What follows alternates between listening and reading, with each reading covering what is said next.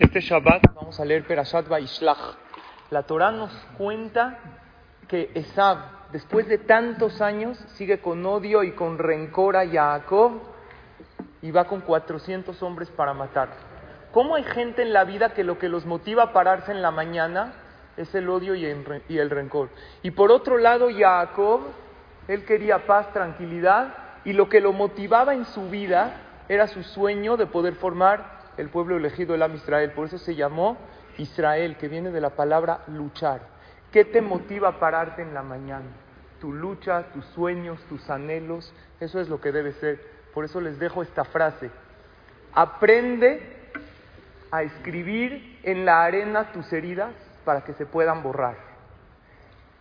Y aprende a grabar en la piedra tus sueños para que permanezcan siempre en tu vida. Ojalá y vivamos con sueños, con, anhelos y se hagan todos realidad. Shabbat Shalom,